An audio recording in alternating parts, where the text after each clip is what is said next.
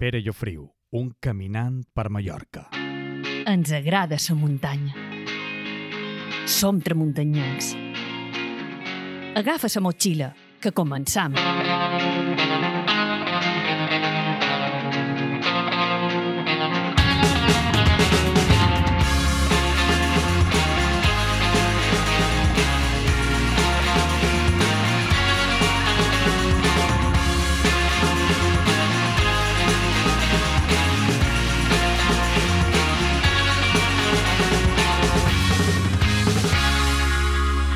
Fernando de Angulo.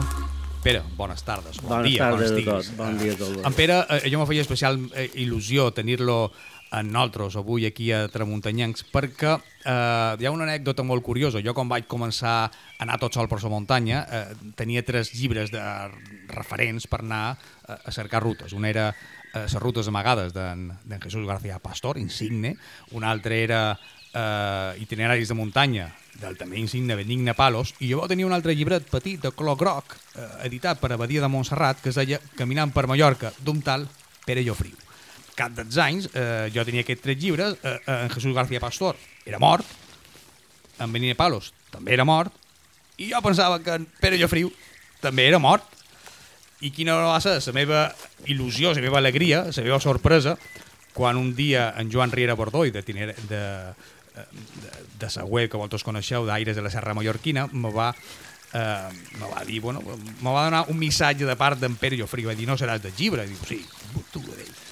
I per això, Pere, me fa molta il·lusió eh, que estigués avui amb nosaltres Encantat de sortir de la tomba. perquè, perquè viu eh, Eh, caminant, sí. segueixes Sí. caminant per, per Mallorca Sí. eh, i, i figura't, una persona com tu que va escriure el llibre, devia ser bastant jove quan vas escriure aquest llibre, no?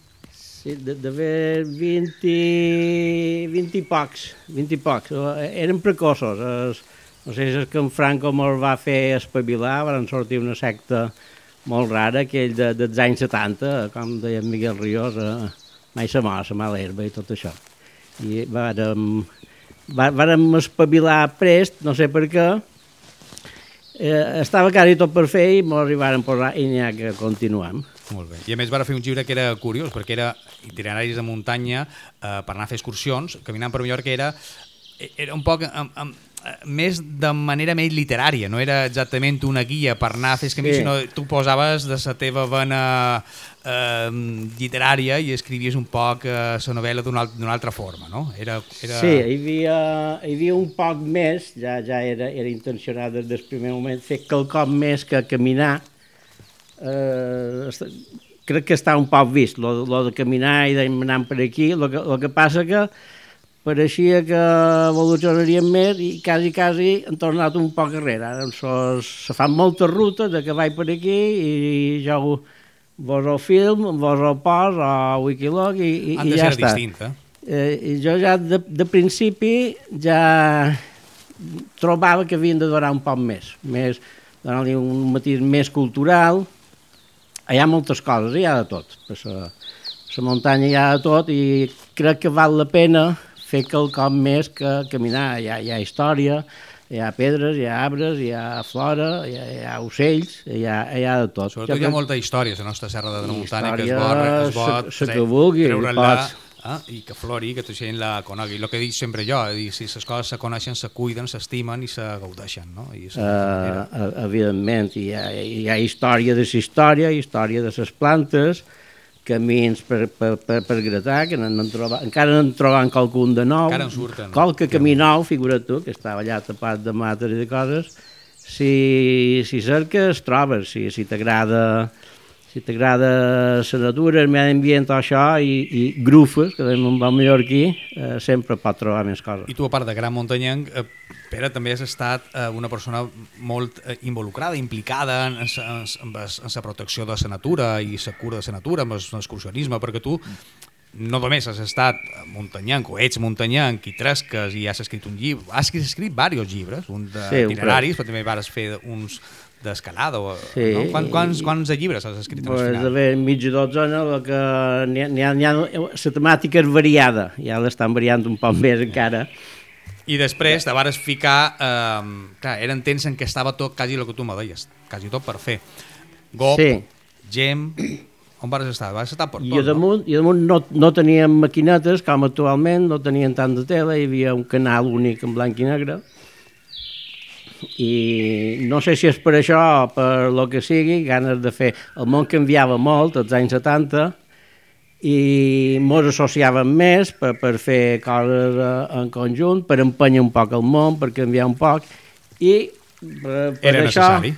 per això, sort o desgràcia, als anys 70, eh, l'any eh, mitjans, eh, s'inventa el gem, s'inventa el gop... I tu vas estar en aquests moments, i, no? I jo estava per allà al mig. Jo no, no sé per què, però eh, estava allí, que diuen, en bon mallorquí, no? Ja. I, i, I vaig aprofitar el que vaig poder. Tenia joventut, energia, ganes de, de, de, de no sé què. També vas estar per la federació? La federació va, la vaig capitanejar un any i molt poc. Uh, bueno, eh, no sé si és primícia, vaig ser el primer, el primer president democràtic de, o delegat de, de la federació aquí, vaig ser jo. Quan se va entrar al règim normal, perquè aquests anys passaven moltes coses, fins i tot se va morir en Franco, gràcies a Déu, i va entrar la democràcia, la transició aquella, i va, eh, la federació que inicialment era una delegació de Madrid perquè, perquè te deixaven posar cunyos i omplir les uh -huh. ses, ses, ses, ses fulles de federats i això, pues vàrem anar fent eh, venen nou temps, començàvem a, començàvem a fer una federació com la que hi ha actualment, amb, amb unes altres eines més primitives, però van començar a evolucionar. I el GOP igual, o era un poc el moment d'anar a protegir sí. el que ens quedava després de... No? El GOP igual, perdó, en aquest cas som d'us- d'una segona fornada, no, no som dels famosos goposauris aquests que diuen, però sí la segona, entre d'altres coses, perquè esta, estava en el GEM, i hi ha una etapa d'escalada forta, que me va pegar fort, la federació, això va ser com un cicle, diríem, I com veus, um, des d'aquell moment en què estava quasi tot per fer i per començar a empènyer, que el que tu dius, a lo que tenim avui, com ha canviat la muntanya, el muntanyisme, Pere? Tu que, tu que l'has viscut des de dins, des de, no diria des dels orígens, però um, des de ben prest, ha canviat, eh? Eh, Sí, O no? que són, són, molt, són molt d'aspectes, són molt d'aspectes i no... què és el no... que més greu te fa que hagi canviat? O, I què és el que més t'agrada que hagi canviat? Ha canviat la llibertat de caminar. Fent un, un símil un poc bèstia, eh, Mallorca era el far oest, eh, és a dir, aquell oest per, per, per anar descobrint. eh, No per matar- Estava tot per descobrir. Per favor, no, no, no per matar indis que ningú, que ningú interpreti així, però a damunt, amb un impàs curiós, que ara t'estires el cabell de, de, de, de, del paradís perdut. El paradís sempre és perdut. En aquell moment no ho sabíem. Però, però ho era, perquè eh, eh, fins i tot estem en un moment que ten, estan parlant de ser... Hi ha una Mallorca preturística. Això, a partir dels anys 60, comença a canviar. Les possessions s'abandonen. Però tu les vas veure, tu quan sorties les coneixies en plena activitat, supos. eh, límit, límit, i per nosaltres molt millor. I, i te, te, per una anècdota curiosa, que als anys 70 eh, podíem dormir a moltes possessions, podíem dormir a la païssa, per exemple, perquè en, en aquells en aquells anys també hi ha penúries, quinòcies, pressupost eh, límit per baix, i, i clar, el que, el que fèiem era sortir dissabte hora baixa, per exemple. Sortíem dissabte hora baixa, dormíem per allà, anàvem a la camiona, Clar, al no tren. anàveu en cotxe, no hi havia cotxe, la gent no tenia cotxe com avui en el dia. clar. descotxo per càpita encara no hi era, i clar, ens havíem de reunir ja més grans, una, una, una tropa, un escamot. Els autocars de ficàvem- Febe, els tren d'Inca i, i la primera fase, la primera fase, eh, tren i camiona. I a peu, i caminar. I peu, i, peu, i, i, i, i me'n recordo els horaris perquè es, la camiona de Lluc partia a les 5 de l'hora baixa, era molt mala d'agafar perquè quasi, quasi no tenies temps de res. La ruta normal era eh, començar per Lluc, anar, anar cap al Puig Major, fer sendiot per allà el que fos, escalada, coves, o caminar un poc més, i tornar corrent sos cap a solla per agafar el tren de les 6. Però si no t'ha quedat, t'havies Perquè- de baixar a peu. No, si el perdies hi havia un tren de les 9. Ah, vale. El que passa que aquí ja, ja, ja, ja arribaves a l'Audes i... I tracte amb els pagesos, supos que en teníeu abastament, no?, quan anàveu per allà, o, o ja n'hi havia pocs. Hi havia de tot, hi ha un Vamos, punt, als anys 70, hi ha un punt d'inflexió. Als anys 70, mitjans 70, hi comença amb problemes ariant, curiosament. A l'Ofre li va pegar també un tembleque, l'amo de l'Ofre eh, va tornar com a rabiós, estava per allà Avui en encalçant-se diria gent. molt de rabiosa. Sí, eh, eh, eh, el que ha canviat és això. Allà començava i va començar un parell de possessions que van començar a mostrar ses dents, no sé exactament per què, però bueno. I com us ordejàveu en això? Perquè clar, supos que no vos quedàveu aturats. Um, eren llocs puntuals, eren llocs puntuals i bueno, teníem, teníem 20 anys, com deia en Serrat, teníem 20 anys i cames fortes, uh, fer quilòmetres, entrar per aquí, entrar per allà, però bueno, però no, no era d'ara, les barreres d'ara. Ja, Hi I a més supos que a més havia bona recepció per part molt de, molt d'amos de les finques, vos devien veure d'una altra manera com us cada veuen a nosaltres ara. diferent, però t'he dit que es, una part del paradís era que eh, s'estava despoblant, ja s'estava despoblant, o sigui, es, eh, per allà dalt, per Sant Torrella, per, per, per, per Cal Reis, per, per Sortorixant, o sigui, el pagès ja no hi era, ja no, ja no donava, la, vida ja havia començat a canviar per la serra, Cala Tuent estava eh, abandonat completament perquè s'havia començat una urbanització havia començat una urbanització i, i va ser,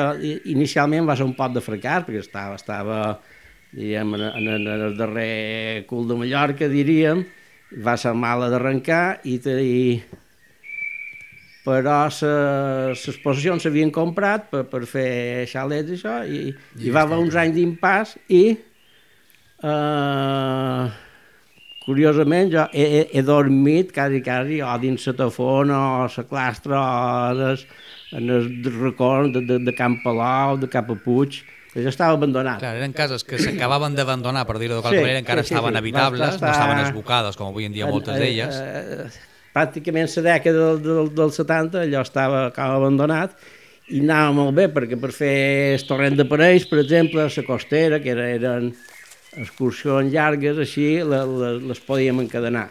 Sortíem dissabte de matí, fèiem el torrent de Parells, dormíem per allà una posició d'aquelles, i el diumenge fèiem la costera i cap a solla, pum, pum, com, que normal. El programa que m'estàs descrivint ara mateix um, també és radicalment distint, inclús amb aquest despoblament que, que tu esmenes ara mateix, amb el que teníem ara mateix. Moltes d'aquestes finques que tu dius que ja estaven abandonades, que no hi havia ningú, avui sí que hi ha gent. Moltes vegades són nou Ara propietaris, i s'han fet estrangers, xaletarros, normalment. tanquen i posen aquest fil de ferros que tu deies. No? O sigui, una, una, un panorama totalment distint Sí, en tots els sentits. ja no? per, O sigui, ara torna a haver vida a la Serra d'un Trau, d'una altra, altra vida, i vida, vida no ho sé, hi ha especulació sobretot, perquè llavors hi va haver, a partir del llindar dels anys 90, més o menys, hi va haver, hi va haver un altre punt d'inflexió, és a dir, la gent torna en els pobles, torna a les possessions, normalment com a segona residència o com a xaletes que se pot hi ha unes possessions que queden prop, prop de la carretera o tenen un camí molt ample, fàcil que arriba, i si no, per exemple, la costera pot ser perd, les que estan en fora de remei, les figueroles d'aquella manera, les possessions que queden molt en fora d'un bon camí queden en ruïna. Les altres normalment han tornat xalets, és a dir, la, Sí. possessió ja no existeix, ara ja no existeix, ja, ja és una... llevat de quatre romàntics que encara les mantenen i, Sí, Però sí, hi, ha- hi, ha, les hi ha un pot de tot, però bueno, la possessió clàssica no existeix. Qualcú i, i mil mamballetes per ells que, que, que intenten reproduir aquella vida o tenir uns conreus dignes, pues, ben bé i mamballetes. Però normalment el que s'han fet són, són xalets i, i especulació. Ara mateix tota, per defecte, tot Mallorca està tancat, tot està en venda, tot se ven i se regira, i, i, i hi ha bombolla, especulació yeah. i, Pere, i, i els excursionistes feien nosa. Ara, ara eh, eh, el que ha canviat més és la visió de cap a les excursionistes. Però pot ser que nosaltres també hi hem canviat, pot ser que nosaltres siguem, quan diguin nosaltres, xerra com a col·lectiu, eh? Um, perquè vosaltres supos que éreu gent que anàveu, respectàveu uh, on anàveu, ara se respecta igualment cantes, trobes? Teníem Bueno, per part ara- nostra algo de culpa? No hem, no hem sabut transmetre uh, els valors, el comportament a les noves generacions que van a la muntanya? Hi ha, hi ha molt, molt, molt de vessants. Un, un aspecte és que s'ha multiplicat. Diríem, passa un poc, ara faré el símil... De, de, Antes éreu quatre i ara són Aquí està 4.000. res, aquí està res. Farem el símil de les escoles. I quan jo anava a escola, els lloscos abandonaven i ja està. O sigui, en el, a 15 anys, en el meu temps, en 15 anys, passaven en molt laboral sense cap problema. I a l'escola hi havia el que hi havia d'haver, diríem. I llavors la gent feia, els altres feien feina i no passava res, i si llavors volien tornar a estudiar, tornaven a estudiar, si podien. De la meva quinta són molt, molt, molt, però molts, que han fet carrera de casats ja, eh? després, en segona... I, en, I allà passava un poble d'estil. Que- els que hi anàvem era, eren de, de, de, de pedra picada, gaudíem d'allò, ho respectàvem, ni te dic, ara hem xerrat de que jo he estat a cosa pel GOP i pel gent, és que era un poble mateix, o sigui, excursionista, ecologista, era un poble mateix. Ara què passa? Que això s'ha multiplicat molt. Hi ha molta gent, molta, eh, de tota casta, ha descobert que anar d'excursió eh, també està bé, pot ser un, entre, un entreteniment. Per exemple, ara ho hem vist, hem vist puntes horribles en el cas de la pandèmia, quan, quan clar, no podia, molta gent no podia fer res per Palma i que feia, se n'anaven en el pla de Cuba, tampoc no hi caben llavors. I si, to, si tothom, perquè llavors, clar, com que la serra és molt grossa, però molta filferrada, molt de tancat, i la gent que fa se'n va al pla de Cuba, se'n va a Lluc, i, un, i si hi ha neu, pues, se col·lapsa Clar.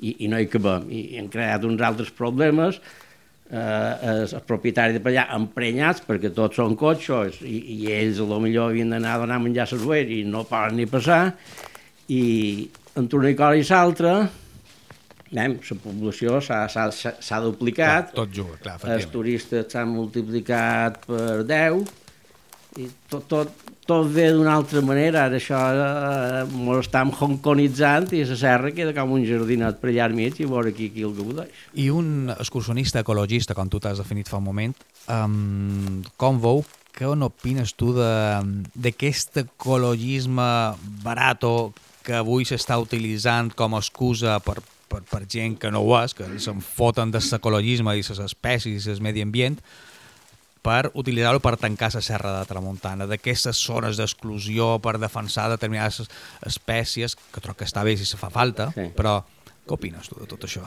Perquè un tio que ha estat aquí, en esgop... aquí, que, aquí, que... que, eh, aquí hi ha una, alt, una altra problemàtica eh, eh, de- d'això darrer que t'he dit, de la població que s'ha multiplicat, eh, tot s'ha multiplicat, les ganes de fugir s'han multiplicat, eh, la serra és la mateixa o reduïda perquè damunt la tanquen i això, en la, part ecologista també ha passat un poc el mateix.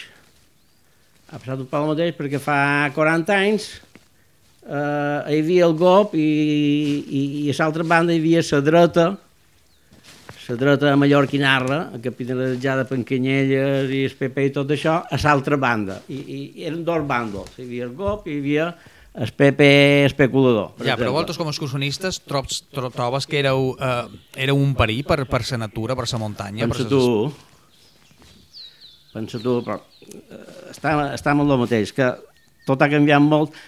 Llavors, ara som una altra generació, perquè ara, de- dels anys 70 ara ha passat generació i mitja, gairebé dues, eh, en, en el GOP i per tot, per tot, hi hauria d'haver els nostres nets ara, en realitat, i no hi són.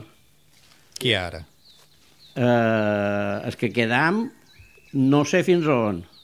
bueno, això, això és un altre, per xerrar, per fer un altre programa, però eh, vull dir, eh, eh, tot el que han dit, i obra cultural, i tenen un problema de, de premsa forana, per tot hi ha un problema enorme de de regeneració, de, de, de les noves generacions no agafen relleu de parlar i ara veurem que això era un altre problema. Les noves generacions no ens agafen el relleu. Però això és perquè no s'ha sabut transmetre o preparar aquest canvi generacional? A la muntanya passa el mateix? És bastant més complicat. És que també, així com jo te deia, que les ja. circumstàncies de, de, d'equinòcies, de venir... Eh, jo, de la meva generació, som el darrer escolar d'estent d'en Franco. Ja érem de pedra picada per, ja. per, per, per la gent d'ara, eh, per berenar, molts han de donar danon en la boca i, i bufen. No és el mateix.